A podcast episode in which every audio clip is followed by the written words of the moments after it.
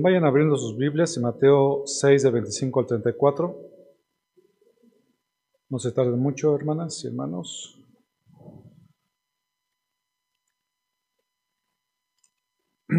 Y entre, entre tanto llegan las, las hermanas y los hermanos que fueron a llevar a sus hijos, quisiera leer este pasaje nuevamente. Ya lo leímos, yo lo sé. Vamos a leerlo nuevamente. Mateo 6 del 25 al 34. Nuevamente les, comento, estoy utilizando la Biblia de las Américas. Por eso os digo, no os preocupéis por vuestra vida, qué comeréis o qué beberéis, ni por vuestro cuerpo que vestiréis, no es la vida más que el alimento y el cuerpo más que la ropa. Mirad las aves del cielo que no siembran, ni ciegan, ni recogen en graneros, y sin embargo vuestro Padre Celestial las alimenta. ¿No sois vosotros de mucho más valor que ellas? ¿Quién de vosotros, por ansioso que esté, puede añadir una hora al curso de su vida? ¿Al curso de su vida? Y por la ropa, ¿por qué os preocupáis?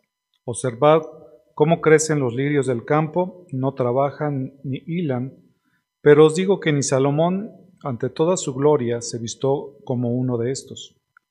Y si Dios viste así la hierba del campo, que hoy es y mañana es echada al horno, ¿no hará mucho más a vosotros hombres de poca fe? Por tanto, no os preocupéis diciendo qué comeremos o qué beberemos, o con qué nos vestiremos, porque los, los gentiles buscan ansiosamente todas estas cosas, que vuestro Padre Celestial sabe que necesitas, sabe que necesitáis de todas estas cosas. Mas buscad, pero buscad primero su reino y su justicia, y todas estas cosas os serán añadidas. Por tanto, no os preocupéis por el día de mañana, porque el día de mañana se cuidará de sí mismo, bástele a cada día sus propios problemas. Vamos a orar más. Señor, en esta hora queremos venir delante de tu presencia eh, con diferentes cosas que quizás estemos pensando, pero queremos entender, Señor, ¿Qué dice tu palabra con respecto a la preocupación, con respecto al afán, que pareciera ser bastante común en nuestros tiempos? Que tu Santo Espíritu abra nuestro entendimiento, que podamos aplicar tu palabra a nuestras vidas, Señor, y que de esta manera te glorifiquemos a ti siempre. En el nombre de Jesús. Amén. Mis hermanos, quisiera iniciar con una pregunta. ¿Cuántos de aquí hoy están preocupados? ¿Quiénes vienen preocupados el día de hoy? ¿Nadie? Bueno, creo que ya terminó la predicación, mis hermanos. Desde antes, ¿usted, hermana? Muy bien. Muy bien. Este, no necesariamente toda la preocupación significa que esté mal, pero el día de hoy vamos a estar viendo cómo precisamente la preocupación es una realidad que se vive día con día en nuestras vidas. Está relacionado normalmente las preocupaciones con respecto al futuro. ¿Qué sucederá en el futuro? Porque el futuro es incierto y de hecho así es. Nadie sabe qué pasará el día de mañana, en el sentido si viviremos o no. Y podemos eh, tender a preocuparnos por afanarnos constantemente. Y es la preocupación o el afán esto preguntaría, ¿realmente la preocupación, el afán es algo que deba de ir inherentemente al cristiano o no, a un verdadero creyente? ¿Es válido preocuparse? Eh, ¿Cuándo es peligroso el afán y la preocupación? Son algunas de las preguntas que estaremos contestando el día de hoy, pero lo que quiero dejar inicialmente en sus mentes es que no nos preocupemos por la provisión, por la provisión o los problemas futuros, sino que busquemos su voluntad y vivamos en rectitud. Es por eso que la predicación de hoy le, llamé No te preocupes. No te preocupes, hermano. Si leemos el versículo número 25, una de las cosas en las cuales nosotros no debemos preocuparnos es precisamente por la provisión, por lo que Dios ha prometido que nos daría. Dice el versículo 25, Por eso os digo, no os preocupéis por vuestra vida, qué comeréis o qué beberéis, ni por vuestro cuerpo qué vestiréis. ¿No es la vida más que el alimento y el cuerpo más que la ropa? En la sesión anterior, ¿se acuerdan ustedes que vimos que dependiendo de a quién servimos de corazón, mostramos si confiamos, a si confiamos en Dios, ¿no? Si nuestro tesoro está con Dios, significa que confiamos en Dios. Si nuestro corazón o nuestra confianza está en las riquezas, por supuesto, es ahí donde se encuentra nuestro corazón. El pasaje que vimos la, vez pasada estaba dirigido especialmente, evidentemente, para todos, pero particularmente para los ricos, que ya estaban tentados a confiar más en las riquezas. Cuando una persona tiene muchísimo dinero, tiende a recargarse en el dinero, ¿no? ya que ¿qué le, qué le puede preocupar en cuanto a la cuestión económica. Y por eso muchas veces las personas se alejan del Señor. Ahora en este pasaje vemos que nuestro Señor Jesucristo se dirige a, a los pobres para que no sean tentados, para que no seamos tentados a dejar de confiar en la provisión de Dios.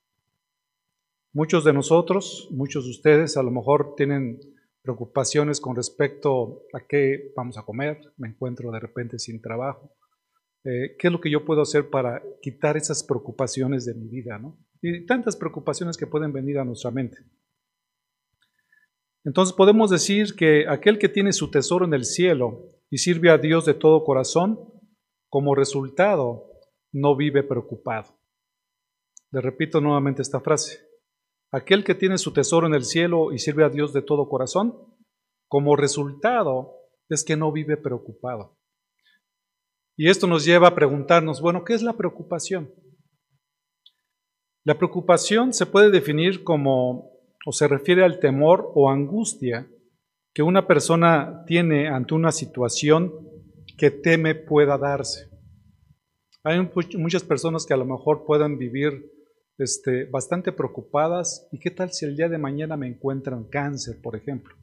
es una enfermedad que está atacando a muchas personas, ¿no? Y pudiera ser que alguien pudiera tener esa, preocupación eh, en su mente. Pero realmente el estar aprensivo, esa parte de la preocupación, es, es tener esa ansiedad y es estar indebidamente preocupado, porque el futuro pues vendrá en algún momento quizás, quizás no para muchos de nosotros, quizás para otros sí, pero no es algo en lo cual nosotros debemos de preocuparnos o dar demasiada importancia. El pastor MacArthur da una ilustración muy significativa con respecto a las preocupaciones. A veces las preocupaciones nosotros le damos demasiada importancia, cuando quizás no sea tanto así. ¿Han escuchado la frase que se ahogan en un vaso de agua las personas? Y a veces sucede eso. Y esta ilustración que da el pastor MacArthur tiene que ver con eso. Él dice, se ha informado que una niebla densa de 30 metros de profundidad y lo suficientemente extensa para cubrir siete cuadras de una ciudad se compone de menos de un vaso de agua y se divide en 70 mil millones de gotas. En la forma correcta, unos pocos galones de agua pueden paralizar a una gran ciudad. De igual modo, la sustancia de la preocupación es casi siempre muy pequeña en comparación con el tamaño que forma nuestras mentes y el daño que hace a nuestras vidas. Creo que escucha muy fuerte la, música. No sé si alguien puede decir a los hermanos si le pueden bajar tantito la música, por favor. Entonces, vean esta, niebla, toda esta cantidad de niebla que se puede producir por un vaso con agua. La niebla es así. Pareciera ser bastante escandalosa y las preocupaciones tienen precisamente este, este detalle. Toda la preocupación es algo que de alguna manera u otra experimentamos. Y este pasaje nos instruye y nos ordena que no estemos preocupados indebidamente. Hay una preocupación, mis hermanos, que es normal. Yo creo que no es alguien, no, todos nosotros somos humanos y de repente nos llega la preocupación. Menos a esta iglesia porque nadie levantó la mano más que mi hermana Toñita. Entonces las preocupaciones y el afán de repente pudieran llegar a nuestras vidas. Lo, importante de todo esto es que hay una preocupación que es indebida. que es demasiado, eh, va más allá. Y cuando esa preocupación es indebida o va más allá, ya se convierte en pecado. Y ahorita vamos a ver durante este tiempo cuáles son las, cuáles son las razones, ¿no? Entonces, eh, esto nos hace preguntar, bueno, entonces, ¿cuál es la preocupación indebida? ¿Es aquella ansiedad? ¿Es aquel afán que quita el sueño? ¿Es aquella preocupación que traemos en la cual estamos dando vuelta en nuestra mente que no nos deja estar en paz? ¿Han padecido de esto, mis hermanos? Bueno, ya vi dos que tres este, cabezas por ahí. De repente estamos tan preocupados que estamos que nuestra mente continuamente pensando en esa circunstancia de nuestra vida. Entonces, hay momentos en que esto se aborda, pero cuando esa preocupación o ese afán es tan inquietante que continuamente solamente estamos pensando en eso, lo que hace es que nos paraliza. Y la preocupación, mis hermanos, y el afán, inclusive puede traer consecuencias físicas. Dice, este, eh, y puede ocasionar diferentes enfermedades. El doctor Charles Mayo, de la famosa clínica Mayo, escribió, la preocupación afecta la circulación, el corazón, las glándulas y todo el sistema nervioso. Sigue diciendo, nunca he conocido a un individuo que haya muerto por exceso de trabajo, pero sí he conocido muchos que han muerto por preocupación. Entonces, el afán y la preocupación nos puede llevar a, momentos bien difíciles en nuestras vidas. ¿eh? Es bien conocido el hecho de que pocas cosas hay que acorten la vida, tanto como el disgusto o la ansiedad. Las personas que son muy enojonas o que son demasiado preocuponas o ansiosas tienen, tienen precisamente a cortar las vidas, ¿no? Físicamente eso, eso les empieza a repercutir ya que son fenómenos psicológicos interrelacionados y se relacionan precisamente con las úlceras y con el cáncer de estómago, aparte de otros problemas del sistema nervioso. Todos mi hermano, si a ti te tiembla la mano continuamente, si continuamente sientes que tienes dolor en el estómago, es probablemente porque estás llevando un nivel inadecuado la preocupación, el afán. Cuando nosotros estamos padeciendo esto, mis hermanos, es, este, es algo que nosotros debemos de atender. Y no es extraño que la fe, esa que es la confianza absoluta en Dios, sea la mejor medicina para estos casos. La confianza en Dios es lo mejor que puede haber para esto, para controlar el afán y la ansiedad. La preocupación, mis hermanos, también es lo contrario al contentamiento. Normalmente una persona que es muy preocupona o que, es muy, o que está muy afanada no tiene contentamiento con lo que tiene. Acompáñenme por favor a Filipenses capítulo número 4. Filipenses 4, donde vamos a estar viendo cómo el apóstol Pablo trata, trata este tema. Gálatas, Efesios, Filipenses 4, versículos del 11 al 12. Vemos aquí el apóstol Pablo donde está teniendo contentamiento realmente con lo que Dios le está dando. O sea, la preocupación viene porque a veces las personas quieren tener más de lo que tienen. ¿Cuánto es suficiente? ¿Cuánto es suficiente para que alguien esté contento totalmente? Ya les he comentado eso, el, hombre más rico del mundo dijo, ¿cuánto es, más, ¿cuánto es lo suficiente usted más para que ya esté tranquilo? Y siempre dicen un poco más. Y ese es el afán y la preocupación. Dice el apóstol Pablo en Filipenses 4, 11 y 12, no que hable porque tenga escasez, pues he aprendido a contentarme cualquiera que sea mi situación. Sé vivir en pobreza y sé vivir en prosperidad. En todo y por todo he aprendido el secreto, tanto de estar saciado como de tener hambre, de tener abundancia como de sufrir necesidad. Eso es el contentamiento. La condición en la cual Dios está permitido vivir en este día, o sea, hoy mismo, con los recursos que tú tienes, tenemos que aprender a estar contentos y agradecidos con respecto a lo que Dios nos ha dado. Todo lo que tenemos, mis hermanos, finalmente le pertenece a Dios. No nos pertenece a nosotros. Estar contento con lo que Dios nos provee es un antídoto excelente para la preocupación. Se cuenta una historia de, del hermano John Wesley hace muchos años que alguna persona fue eh, a darle una noticia impactante. La noticia era que se le había quemado su casa. Se le había quemado totalmente su casa. Entonces, cuando llegó con el hermano John Wesley, yo no sé qué, en ese momento, qué, qué esperaba esta persona de la reacción de Wesley. Pero Wesley estuvo tan tranquilo que dijo, ah, sí, dice, lo que pasa es que esa casa ni siquiera era mía, era del Señor. Y ahora tengo una preocupación menos. Entonces, este hermano había aprendido a conocer precisamente cuál era el contentamiento y que Dios estaba al control de todas las cosas, porque a Él le pertenecen. Entonces, todo lo que tenemos realmente le pertenece a Él.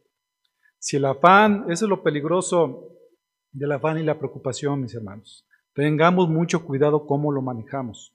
Si el afán y la preocupación llegara a dominar nuestras vidas, podría conducirnos inclusive a la apostasía. Lo vuelvo a decir, si el afán y la preocupación llegara a dominar nuestras vidas, podría conducir a la apostasía, es decir, a que nos separemos de Dios. Porque la gente está tan preocupada por sus cosas de la vida que ya no asiste a la iglesia, que ya no estudia la palabra, que ya no ora al Señor, porque están tan enfocados en sus problemas, en todo lo que ellos están viviendo, que ya lo están desbordando, que inmediatamente lo que empiezan a hacer los seres humanos en general es a olvidarse de Dios y tratar de resolver ellos mismos sus problemas, sus afanes y sus preocupaciones, no sabiendo que esto los aleja de Dios. Entonces no es raro que después los hermanos empiecen a faltar o que, eh, o que personas que antes continuamente venían aquí a la iglesia, de repente por situaciones de la vida, están más preocupadas por las circunstancias de la vida y por las cosas por las que la gente está normalmente preocupada que por lo que es importante. ¿Se acuerdan de Marta? ¿De qué estaba preocupada ella? Tenían ahí a la segunda persona de la Trinidad. Estaba más preocupada por lavar los trastes. ¿no? Hay momentos para todo. Yo no digo que no laven los trastes, mis hermanas. ¿eh? No le voy a decir, es que mi amor no puedo ir a lavar los trastes porque estoy leyendo la Biblia en este momento. ¿no? no o sea, hay momento para hacer absolutamente todas las cosas. Hay que ordenarnos. Pero hay momentos en los cuales nosotros tenemos que apartarlos para estar con, con respecto al Señor. Lucas 21, 34 dice, Estad alerta, no sea que vuestro corazón se cargue con disipación y embriaguez y con las preocupaciones de la vida, dice Lucas 21, 34. Y aquel día venga súbitamente sobre vosotros como un lazo. Entonces, cuidemos de todo esto, que no estemos cargados con ese tipo de cosas y con tantas preocupaciones de la vida.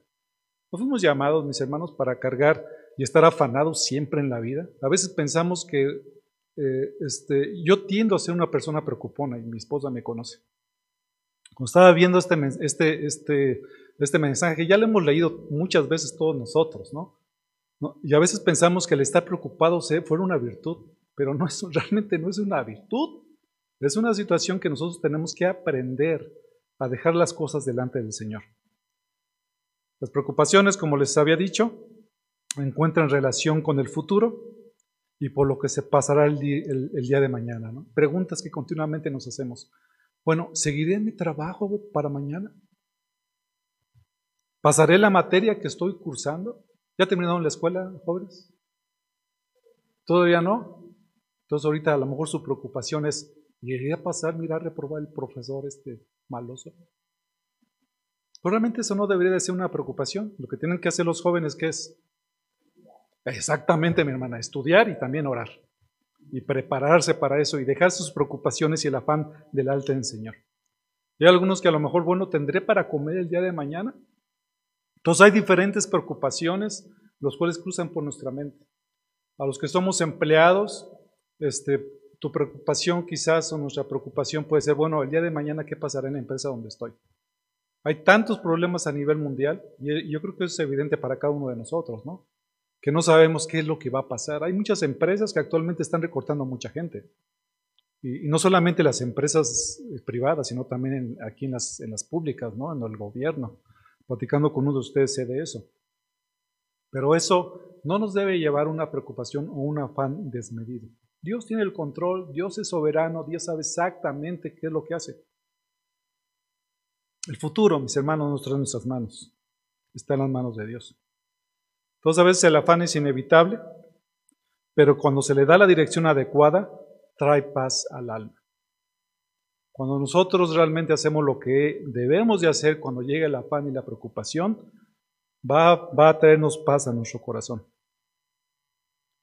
Y es una forma en que uno se puede evitar de este flagelo, que es descargarlo precisamente en Dios.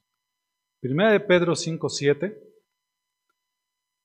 dice la escritura, vayan ustedes para allá si, se gustan mis hermanos, Primera de Pedro, capítulo número 5, versículo 7,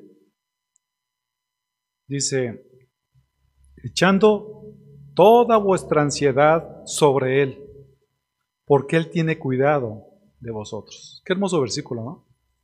Todo lo que puede preocuparnos, todo lo que tenemos como ansiedad en nuestras vidas, lo que tenemos que hacer es dejarlo, eh, eh, descargarlo en el Señor. Y Él hará. Otro pasaje también conocemos mucho es Filipenses 4, versículos de 6 al 7, donde dice, por nada estéis afanosos, antes bien, en todo, nuevamente dice, en todo, mediante oración y súplica, con acción de gracias, sean dadas a conocer vuestras peticiones delante de Dios. Aquí viene el versículo 7. Y la paz de Dios, que sobrepasa todo entendimiento, guardará vuestros corazones y vuestras mentes en Cristo Jesús. Cuando verdaderamente descargamos nuestras preocupaciones y afanes en el Señor, Dios trae paz. Una vez escuché acerca de un predicador que decía de una hermana que este, llegó a una casa y estaba así súper preocupada y ansiosa. Y, hermana, ¿y usted qué? ¿Por qué está así? No, es que estoy muy preocupada. Pues vaya a orar, mi hermana. Entonces fue a orar la hermana otra vez y regresó después de unos minutos. Le digo, ¿qué pasó, hermana? No, pues sigo igual este, algo pasa conmigo. Pues vaya a orar otra vez, mi hermana. Y es lo que tenemos que hacer, mis hermanos. Tenemos que descargar verdaderamente nuestros corazones. A veces pasa que eh, eh, al momento de que no lo hacemos de forma correcta, estamos manifestando una situación eh, que es fuerte en cuanto a falta de confianza en Dios. Cuando nosotros somos sus hijos, tenemos la posibilidad de entrar hasta su presencia y descargar todas las cosas porque sabemos quién es Dios, quien está al control de todas las cosas, absolutamente todas las cosas. Y vamos en oración no porque Dios le conceda a uno todos sus deseos, ¿no? Sino porque la oración lo libra a uno del afán. Entonces, cuando una persona está muy preocupada, mis hermanos, y continuamente lo vemos así, es que seguramente su vida de oración no está siendo efectiva. O quizás inclusive no tenga una vida de oración que, que, sea agradable delante del Señor. Tenemos ejemplos en la Biblia de hermanos que realmente estaban este, en oración continuamente con, con, con Dios, ¿no? Un ejemplo del Antiguo Testamento, mis hermanos. Exactamente. Daniel. ¿Se acuerdan ustedes en Daniel 6 del 18 al 23? Vayan yendo para allá. Este, este es un pasaje, Daniel 6. Vamos a leer del 18 al 23. Daniel 6 del 18 al 23. Cuando Daniel estaba eh, siendo, estaba en el, dentro del, del gobierno del rey Darío, vemos que había unos celosos sátrapas y gobernadores y estos engañaron al rey Darío, para que diera, para que ordenara que Daniel fuera lanzado al foso de los leones. ¿Se acuerdan ustedes de, de, esa, de esa historia? Lo interesante de esto fue que el rey, y no Daniel, fue quien estuvo preocupado. El rey no tuvo, no tuvo, no pudo dormir esa, esa vez. ¿Qué dice el versículo 18 al 23? Dice, después de que dejaron a Daniel en el foso de los leones, el rey se fue a su palacio y pasó la noche en ayuno. Ningún entretenimiento fue traído ante él y, él, y a él se le fue el sueño. ¿Ven? Es ese tipo de preocupación que no es bueno. Entonces el rey se levantó al amanecer a rayar el alba y fue a toda prisa al foso de los leones. Y acercándose al foso, gritó a Daniel con voz angustiada, con voz angustiada. El rey habló a Daniel y le dijo, Daniel, siervo del Dios viviente, tu Dios a quien sirves con perseverancia, ¿te ha podido librar de los leones? Entonces Daniel respondió al, rey, Oh rey, vive para siempre. Mi Dios envió su ángel, que cerró la boca de los leones, y no me han hecho daño alguno porque fui hallado inocente ante él. Y tampoco ante ti, oh rey, he cometido crimen alguno. El rey entonces se alegró mucho y mandó sacar a Daniel del foso. Y cuando Daniel fue sacado del foso, no se encontró en él lesión porque había confiado en su Dios. Entonces ahí finalmente Dios libró a Daniel. Pero si Dios no hubiera librado a Daniel, hubiera hecho que hubiera muerto en ese momento, eso no le quitaba a él la paz, ni, había sido cargado de, esa, de ese afán que, este, que a veces nosotros vivimos. ¿no? Y Daniel era un hombre de oración. Dice la escritura que él tres veces al día por lo menos oraba y estaba delante del Señor. Entonces, eso es lo que nos va a ayudar a que nosotros no nos preocupemos. Regresando a nuestro pasaje en Mateo 6, dice que no os preocupéis por vuestra vida, en qué comeréis o qué beberéis. El sustento de la vida, mis hermanos, una de las preocupaciones mayores que alguien pueda tener es, bueno, ¿qué voy a comer? ¿O qué voy a, beber? ¿O cómo me voy a sustentar? Son de las mayores preocupaciones. En aquel entonces, mis hermanos, era más crítico, ¿eh? Era más crítico. A veces había periodos muy grandes que no llovía, había sequía, no había forma de que hubiera fruto y la gente padecía realmente mucho. Ahora, si nosotros tenemos hambre, ¿a dónde vamos, mis hermanos? ¿A dónde? Al mercado, no vayan a decir este, marcas de supermercados, mis hermanos. Bueno, aquí la plaza de los lunes a las 6 de la mañana se pone buena. No he ido todavía a esa hora, mi hermano. Sí, voy a madrugar más. Entonces, realmente hoy nosotros poder conseguir este, alimentos, obviamente teniendo dinero, este, es más sencillo. En aquel entonces era bastante complicado. Por eso es que muchas veces seguían a Jesús. Este, obviamente, algunos de ellos honestamente y otros no, porque les daba de comer. Imagínate que de repente no tengas para comer y alguien te da de comer no solamente a él, sino a cinco mil personas más. Pues vamos, ¿no? Donde haya ese tipo de comidas. Este, entonces, el sustento de la vida es de las mayores preocupaciones. Y el hombre dará todo por preservar su vida. Una forma de preservar la vida precisamente es a través de los alimentos. ¿Sabían ustedes que el hombre puede vivir sin comida? Es decir, este, tomando agua solamente, aunque no hay datos exactos. Los científicos calculan que se puede llegar a vivir sin alimentos hasta dos meses. ¿Correcto? Y el hombre puede vivir sin agua y sin alimentos entre tres y cinco días y hay algunas personas que han sobrevivido hasta una semana. Entonces, vean la importancia que es la, parte de los alimentos y por qué tanto a veces se preocupa uno por tener los alimentos así. Entonces, cuando tu vida está en peligro, mis hermanos, es cuando los hombres empiezan a cambiar sus convicciones. ¿Se acuerdan ustedes de, este, de Job? Cuando Satanás dijo a Dios cuando procuraba la ruina de Job, y él dijo que todo el hombre, que todo lo que tiene el hombre, lo dará por su vida. Y a, veces es así. La gente está dispuesta a dar cualquier cosa por su vida. Entonces el creyente sabe que su vida está en las manos de Dios. Eso es lo importante de nosotros. Nuestra vida está literalmente en la mano de Dios. No lo vemos, pero Dios está ahí. Dios lo prometió. Somos sus hijos y por supuesto nosotros podemos estar tranquilos. Vimos dentro, dentro del Sermón del Monte la oración de, del Padre Nuestro, ¿no? Algunos se, conoce así o como la oración dominical, donde se ora ahí que no nos falte el pan de todos los días. Entonces, no solamente estamos o no debemos de preocuparnos por qué comeremos o qué beberemos, sino también por qué nos vamos a vestir. Continúa diciendo el, versículo, el 6.25, dice que no debemos de preocuparnos por vuestro cuerpo que vestiréis. Entonces existe preocupación por el vestido que cubre el cuerpo y que es necesario. Aunque en este sentido tiene un sentido literal de que de la ropa que uno mismo se pone y que es necesaria para el cuerpo, todos venimos vestidos aquí, ¿verdad, mis hermanos? Entonces todos necesitamos de cómo cubrirnos. Entonces, este, hay un sentido figurado, mis hermanos, que seguramente ustedes han, han leído, por ejemplo, en 2 Corintios 5, del 2 al 4, en donde nosotros seremos revestidos del cuerpo celestial, que será un cuerpo que será revestido por el Señor y que será eterno. Y ya no vamos a necesitar eso. La vida consiste en mucho más que estar preocupados por la comida, la bebida o el vestido.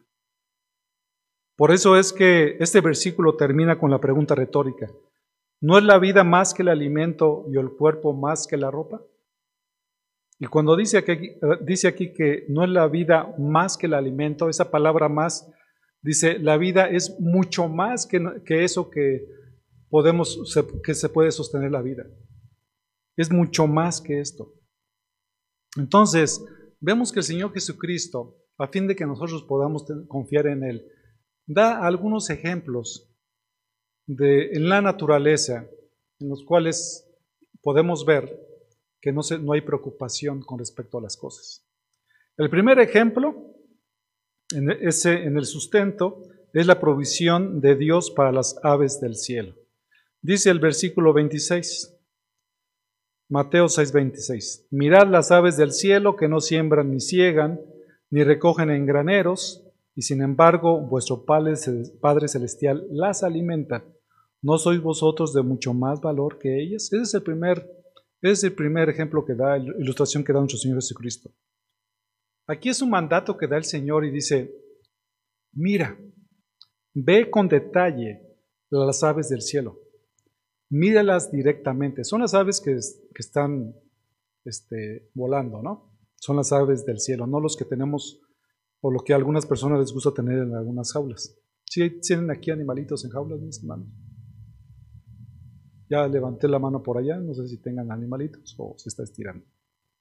Entonces, lo que estaba diciendo aquí el Señor Jesucristo es, miren atentamente esas aves, ¿a quién le pertenecen? ¿Cómo es que ellos se alimentan? Y ellos podían también confirmar que la provisión que las aves tenían y el sustento viene del Padre Celestial. Dios las alimenta. Aunque el texto no habla de cuáles aves, sino que habla de forma general, eso incluye a todas las aves, a los pájaros y otros animales alados. Por ejemplo, si ustedes después leen Levítico 11 del 13 al 19, muestra 20 clases de aves. Y en, ese, y en ese momento quizás, cuando el Señor Jesucristo estaba explicando esto, hay muchas aves que, que, estaban, que circulan, por ejemplo, en el norte de Galilea. Y es probable que Jesús se refiriera a alguna de esas aves migratorias cuando dijo, mirad las aves del cielo. Esas aves del cielo, mis hermanos, Realmente no siembran, ni ciegan, ni recogen en graneros. Es decir, esas actividades, eh, las aves no se preocupan por ese tipo de actividades que realmente los humanos hacemos, ¿no? Que es de trabajar, eh, de, estas circunstancias que de alguna forma pudieran significar un tipo de afán o de preocupación.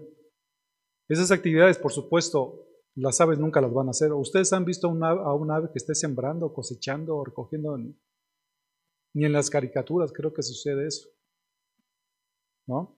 Entonces, eso no significa, mis hermanos, que las aves no trabajen. No hacen ese tipo de cosas con las cuales nosotros nos afanamos, por ejemplo, el trabajo como tal. Pero ellas trabajan y Dios les ha dado un instinto para que busquen su alimento, lo recolectan. Algunos de ellos inclusive lo, pueden guardar en sus, en sus buches o en su cuerpo para después alimentarse de ellas. Aquí la enseñanza, mis hermanos, no es a no trabajar, sino a, estar, sino a no estar preocupados o afanados por el sustento. Nosotros no hemos visto ningún ave que esté preocupada por qué va a comer, ¿verdad? Vemos a las aves, por ejemplo, cuando están comiendo, y es lo que menos les preocupa. Ya algunas aves que, ya cuando pasa uno ni siquiera se mueven, están bien tranquilas, las aves, ¿no? No están preocupadas por obtener el alimento, pero sí trabajan por conseguirlo. Aquí es el punto principal. Ellas no se preocupan, pero sí están trabajando. Eso si lo pasamos a nosotros. El hombre está llamado a trabajar y que nadie tome realmente este pasaje como una justificación para la holgazanería.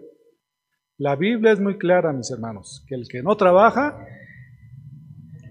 que no coma. Eso es, lo que dice la Escritura.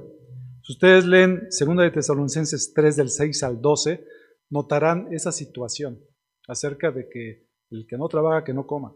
Dice el versículo número 10, después ustedes pueden ir a este, a este versículo, porque aun cuando estábamos con vosotros os ordenábamos esto, si alguno no quiere trabajar, que tampoco coma. Hay algunos que piensan que Dios proveerá. Y no solamente dicen Dios proveerá para las cuestiones de justificar por qué no buscan trabajo, sino también para inclusive hacer algunas este, situaciones financieras que saben que no pueden pagar. Yo conocí acerca de una persona que compró un auto, no tenía lo suficiente para pagar el auto, y lo que él dijo, bueno, Dios va a proveer para que pague el auto. Y no, no es por ahí la cosa. No es por ahí la cosa. Estas personas que, que, este, piensan que Dios va a proveer, pero que no buscan trabajo, sino que oran que, que, que éste les caiga del cielo y esperan decidiosamente la provisión de Dios, eso no es espiritualidad, sino que es desorden. Hay algunas personas, sí, yo estoy orando al Señor para que me dé un trabajo. No sé qué estará orando el hermano, pero a mí se me hace que está orando para que no consiga trabajo. Entonces, las personas que no tienen trabajo, sí oren, pero tienen que buscar también trabajo, ¿no? Para que entonces puedan dejar de estar desordenados. Hoy en nuestro tiempo hay un término bien común, eh, ¿Les suena la palabra ninis? ¿Qué significa ninis? No, sé nada. Ni trabajan ni estudian. Entonces, tiene algunos años que se hizo muy conocida esta frase. ¿Qué significa? Significa que personas en edad productiva, que no trabajan ni estudian. Por ejemplo, hay bebés de dos años, no esperaría que trabajaran ni estudiaran, ¿no? Pero hay personas con la suficiente edad que pueden no trabajar o pueden estar estudiando. El sentido estricto, mis hermanos, de aquellas personas que viven de esta forma dentro de las familias, los que no trabajan ni estudian, los que no tienen una cuestión productiva, no tendrían por qué comer en sus casas. No solamente estas personas tienen vidas sin frutos, sino que también muchas veces son desobedientes y altaneros. O sea, aparte de que están comiendo gratuitamente, me permiten la palabra, y de gorra en sus casas, se enojan. ¿no? A ver, por favor, levanta de aquí este, tus cosas. Ay, ¿por qué lo voy a hacer yo? Mejor hazlo tú. O sea, bien desagradecidos muchas veces a que esas personas, ¿no? Yo antes di que estoy aquí acompañando todos los días. la flojera, la negligencia no deberían de ser toleradas en la familia. Jóvenes deberían de estar buscando qué hacer en sus casas, ¿verdad? Busquen qué está descompuesto y arréglenlo. O lo desarreglan intentando arreglarlo, ¿verdad? Ya si lo desarreglan, pues ya contratarán a mi hermano Oscar o a alguno de mis hermanos aquí que sepan arreglar cosas. Y fíjense, continúa diciendo el versículo, dice que el Padre Celestial las alimenta a las aves, ¿no? Dios realmente las alimenta. A pesar de que las aves no realizan estas actividades, como los acabamos de ver, que podría ser de un trabajo humano, el Padre Celestial las alimenta y tiene cuidado de ellas. Es impresionante. Dios las guarda y las cuida. Y lo, y lo, importante de todo esto es cómo termina este pasaje. Después ustedes pueden leer cómo Dios cuida a las aves en el Salmo 104, versículo 27 al 28. Pero fíjense cómo termina este, este, este, este versículo. Dice, ¿no sois vosotros de mucho valor, más valor que ellos? Si Dios alimenta a las aves y no les falta nada, nosotros como cristianos, como sus hijos, valemos mucho más que las aves. Y es una respuesta, es una pregunta retórica donde Cristo está preguntando eso, ¿no sois vosotros de mucho más valor que ellas? Y la respuesta es Claro que sí. Sus discípulos tienen mucho más valor que las aves. Cuánto más cuidado Dios, nuestro Padre, va a tener, va a tener cuidado de nosotros y nos dará nuestro sustento. Si las aves alimentan, mis hermanos, no tengamos ninguna duda de que Dios proveerá. Pero también hay que hacer nuestra parte. Ninguna ave, mis hermanos, está creada a la imagen de Dios, ni ha vuelto a nacer a la imagen de Cristo. A ningún pájaro se le prometió jamás ser coheredero con Jesucristo por toda la eternidad. Y eso nos lo dijo a nosotros. Entonces, ¿cuánto más cuidado nuestro Padre Celestial tiene con nosotros? Entonces, ¿por qué nos preocupamos? No te preocupes. No estemos preocupados.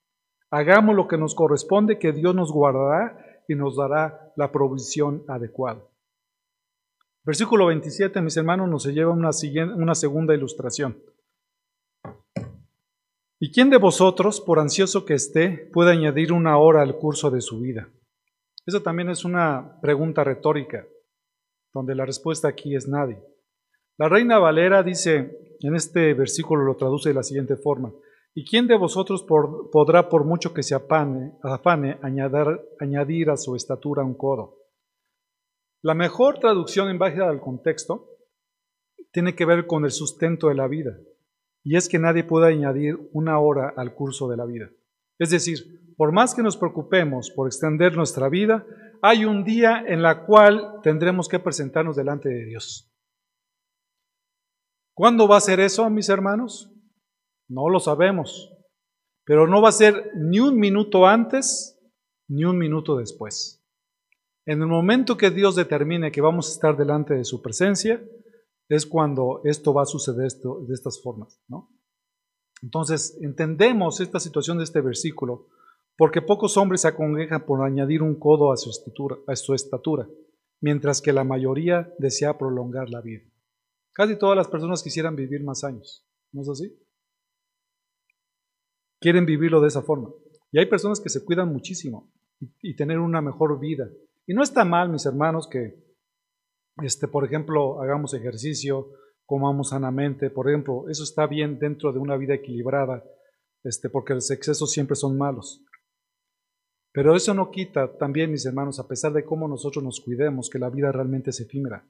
Y nadie tiene la vida comprada. Quizás hoy sea el último día de nuestra vida. La pregunta es, ¿estamos preparados para presentarnos delante de Él hoy? Esa es la pregunta principal. Nadie lo sabe, mis hermanos. Hoy puede suceder cualquier cosa. Esto me hace recordar, no sé si se los había dicho, hace aproximadamente 11 años yo me volqué, mis hermanos. ¿Sí les había comentado esto? ¿No? Me volqué cuando iba para Gilotepec. Iba a ver una, allá está la fábrica de Trooper, ¿no? Está, hijo, ya dije una marca, bueno, esa fábrica de herramientas. Iba para allá, mis hermanos, estaba en una recta, era una recta.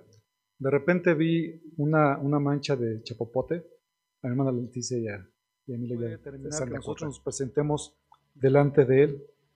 Lo que Dios ya determinó para nosotros ya establecido y esto va a suceder así, en el momento exacto a pesar de los cuidados que pudiéramos tener. Job capítulo 4 versículo 5 dice, ya que sus días están determinados, el número de sus meses te es conocido y has fijado sus límites para que no puedas pasarlos. Eso va a ser así nuestra vida, mis hermanos. Es como si estuviéramos sobre una tabla que está resquebrajada y en cualquier momento se puede romper. Por eso es la urgencia y la necesidad de que más personas puedan conocer acerca del Evangelio. Porque sus vidas realmente penden de un hilo. Aquellos que somos hijos de Dios, en el momento que nosotros muramos, vamos a estar delante de la presencia del Señor y eso es mucho mejor que quedarnos aquí en este mundo. Aunque nosotros a lo mejor pensemos cosas diferentes y tengamos preocupaciones, ¿y qué voy a, y cómo voy a dejar a mi esposa y cómo voy a dejar a mis hijos? No, mis hermanos, debemos estar preocupados realmente en las cosas que tienen un peso celestial, haciendo tesoros en el cielo. Entonces, nuestros días están limitados. Es por eso que dice este, esta parte del, del versículo. ¿Y quién de vosotros, por ansioso que esté, puede añadir una hora al curso de su vida? Nadie. Nadie puede hacer eso. Una tercera ilustración que utiliza nuestro Señor Jesucristo es respecto al vestido o a la ropa. Dice versículos del 28 al 30. Y por la ropa, ¿por qué os preocupáis? Observad cómo crecen los lirios del campo.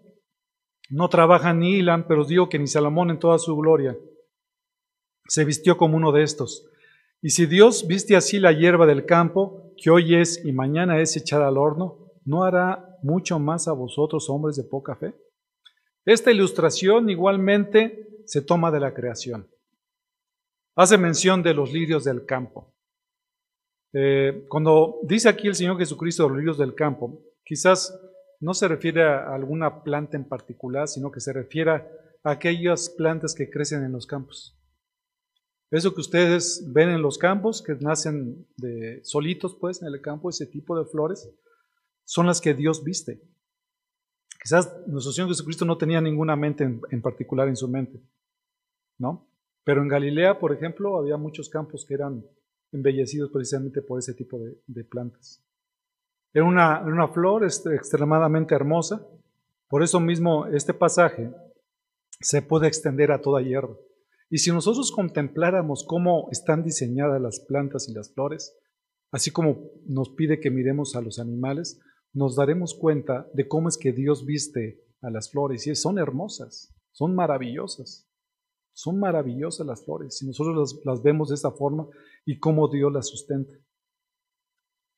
Y es tan hermoso la forma en que Dios las sustenta, dice aquí el versículo, este, el versículo 29, que ni aun Salomón se llegó a vestir en toda su gloria, en toda la gloria de Salomón, se llegó a vestir como una de estas flores tan hermosas.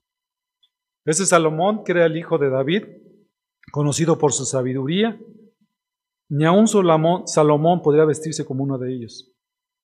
Primero de Reyes 4 al 7, ustedes se acuerdan cuando eh, lo visitó la reina de Saba y lo visitó para confirmar lo que había escuchado acerca de Salomón. La reina de Saba quedó deslumbrada acerca de todo lo que, lo que tenía Salomón, su sabiduría y también la forma en que él estaba vestido. Entonces, no deberíamos de preocuparnos por lo que vestiremos. Dios tiene cuidado de eso. El rey Salomón seguramente se vistió de forma vistosa y suntuosa, como correspondería a un rey.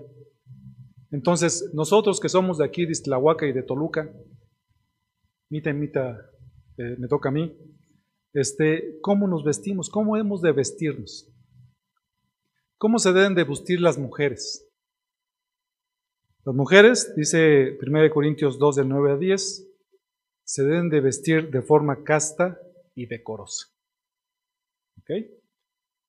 1 Corintios 2 del 9 al 10 dice, Asimismo que las mujeres se vistan con ropa decorosa, con pudor y modestia, no con peinado ostentoso, no con oro o perlas o vestidos costosos, sino con buenas obras como corresponde a las mujeres que profesan la piedad.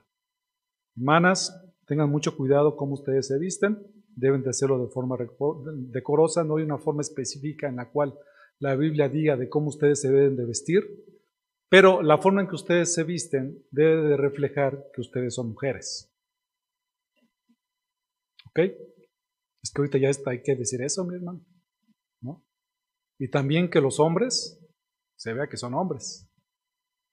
Entonces, los hombres, ¿cómo deben de ser? o cómo deben de vestirse varonilmente. Es lo que lo llama en 1 Corintios 16, 13. Estad alerta, permanecer firmes en la fe, le está diciendo Pablo a los varones, portaos varonilmente, sed fuertes. Entonces los hombres, ¿cómo deben de vestirse y cómo deben de comportarse? Varonilmente. Como hombres, ¿no? Por sí que hablen como hombres.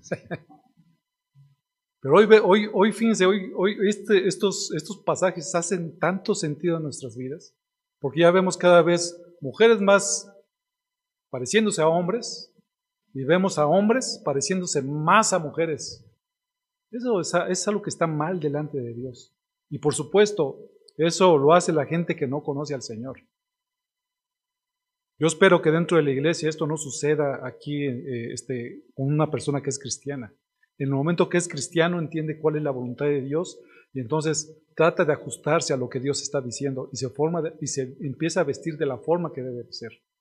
Hay muchas, hay algunas iglesias en donde dicen, es que las mujeres, para que sean mujeres, tienen que ser con vestidas largas hasta hasta el, hasta el suelo, que tienen que tener velo, que, o sea, eso no, o sea, eso de dónde viene en la Biblia. Ay, que tienen de medir, ya los que miden más de 10 centímetros ya es pecado el tacón. Yo he escuchado a personas así. Y no, o sea, todos ustedes saben y todos nosotros sabemos cuál es la manera correcta de vestirse. ¿Verdad? Las mujeres cuidándose, no, no mostrando lo que es el escote, viéndose femeninas, este, como son ustedes, sin llamar la atención. igualmente los hombres. Deben de buscar eso. Deben de, los hombres deben de portarse varonilmente como hombres y no como niños. Dice el versículo número 30, y si Dios viste así a la hierba del campo que hoy es y mañana es echada al horno, ¿no hará mucho más por vosotros hombres de poca fe? Termina esta ilustración mostrando la brevedad de la vida de la hierba, que cuando es inservible es echada al horno. Que en aquel tiempo este, esta hierba que era seca se utilizaba para avivar y acelerar el fuego de los hornos de cerámica que se utilizaba en aquel momento, que se utilizaban principalmente para la cocción del pan. Entonces este versículo termina también con otra pregunta retórica. ¿No hará mucho más a vosotros, hombres de poca fe? Dios nos vestirá, nos va a dar todo lo necesario para que nosotros estemos vestidos.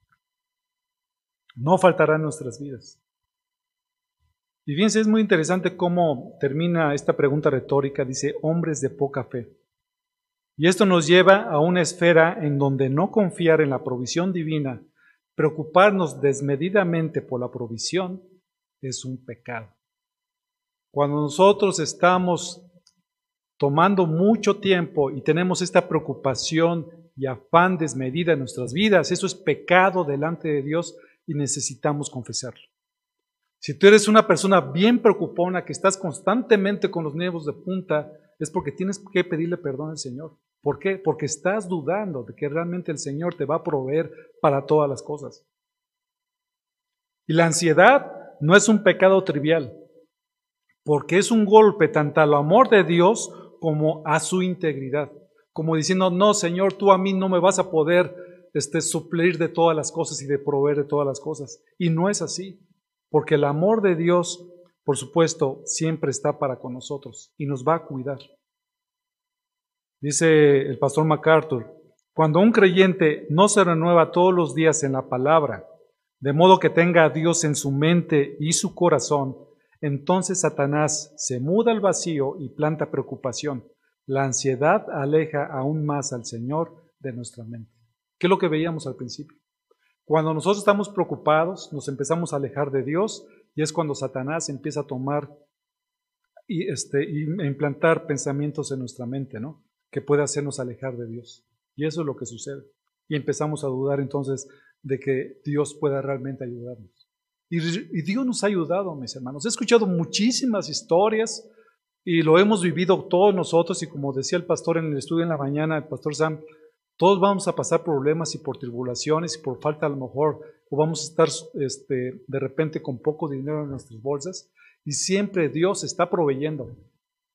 Provee a través de cualquier medio, a través de un hermano cuando tú no esperabas absolutamente nada, a través de la iglesia y a veces inclusive a través de los mismos incrédulos. Pero Dios está ahí presente por nosotros. Cuando alguien tiene esa ansiedad, esa preocupación, indica realmente poca fe.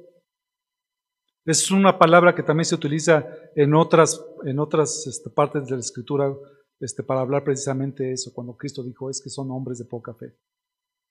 Y por cuanto nuestro Señor Jesucristo ha dado órdenes específicas, la respuesta natural es la obediencia, la cual viene como respuesta a la fe en Cristo Jesús. El versículo 31 dice, por tanto, no os preocupéis diciendo qué comeremos o qué beberemos o con qué nos vestiremos. No duremos de su provisión. Dios va a proveer de estas cosas que nosotros estamos esperando tener y que van a, van a, van a sustentar nuestra vida. ¿Quiénes son los que dudan de su provisión? Los gentiles, los incrédulos, es lo que dice el versículo número 32. ¿Por qué es esto así? Dice el versículo 32, porque los gentiles buscan ansiosamente todas estas cosas que vuestro Padre Celestial sabe que necesitáis de todas estas cosas.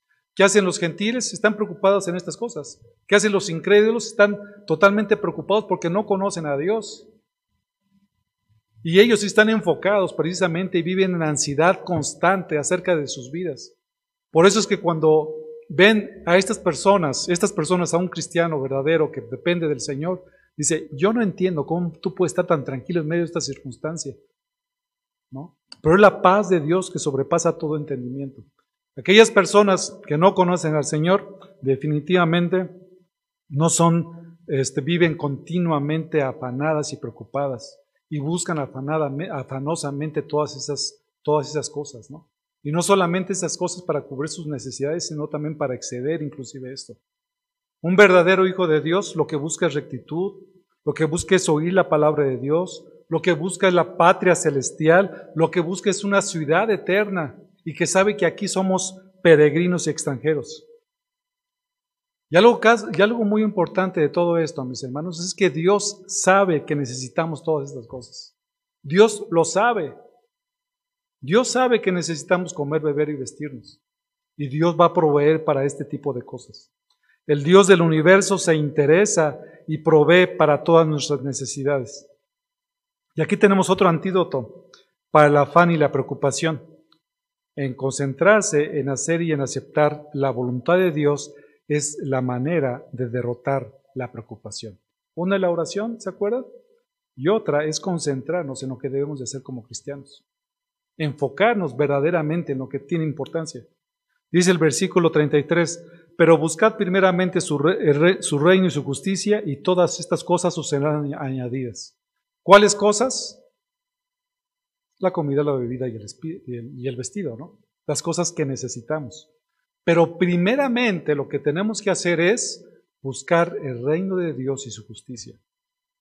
Si no buscamos el reino de Dios y su justicia, y no buscamos sus cosas, no estemos esperando que Él va a suplir de todas nuestras necesidades. ¿Qué es lo que pasa de esto? Que tenemos que realmente acomodar nuestras prioridades como deben de ser. ¿Quién es nuestra prioridad número uno? Pues Dios. Entonces busquemos su reino y su, este, y su justicia todos los días de nuestra vida. ¿Qué significa esto de que busquemos su reino? Es buscar primero su gobierno, su voluntad y su autoridad. Ver cuál es la voluntad de Dios y alinearnos con ella. Es dedicarnos por completo a obedecer al Señor. Si el Señor dice eso, yo lo hago. Es derramar nuestras vidas en la obra eterna de nuestro Padre Celestial.